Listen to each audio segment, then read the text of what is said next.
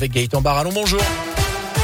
Bonjour Jérôme, bonjour à tous. Et à la une ce vendredi, on en saura plus ce soir sur les changements dans le protocole sanitaire à l'école. Les derniers arbitrages devraient être pris dans la journée. Jean-Michel Blanquer devra ensuite dévoiler des allègements pour la rentrée. Et parmi les pistes, évoquer la fin du port du masque obligatoire à l'extérieur après les vacances d'hiver donc, ou encore moins d'autotests pour les enfants cas contact. Notez que 5907 classes sont fermées actuellement en France pour cause de Covid, chiffre en forte baisse puisqu'il y en avait près de 17 000 la semaine dernière.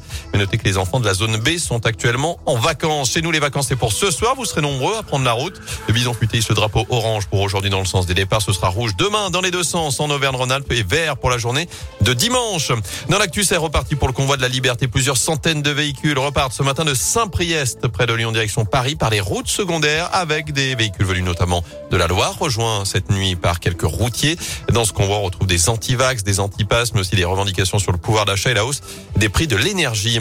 L'heure des explications pour Nordal Lelandais au dixième jour de son procès devant les assises de l'Isère. L'ancien maître chien doit être interrogé aujourd'hui sur les circonstances de la mort de la petite Maëlys en août 2017 lors d'un mariage à Pont-de-Beauvoisin. Le verdict est attendu en fin de semaine prochaine.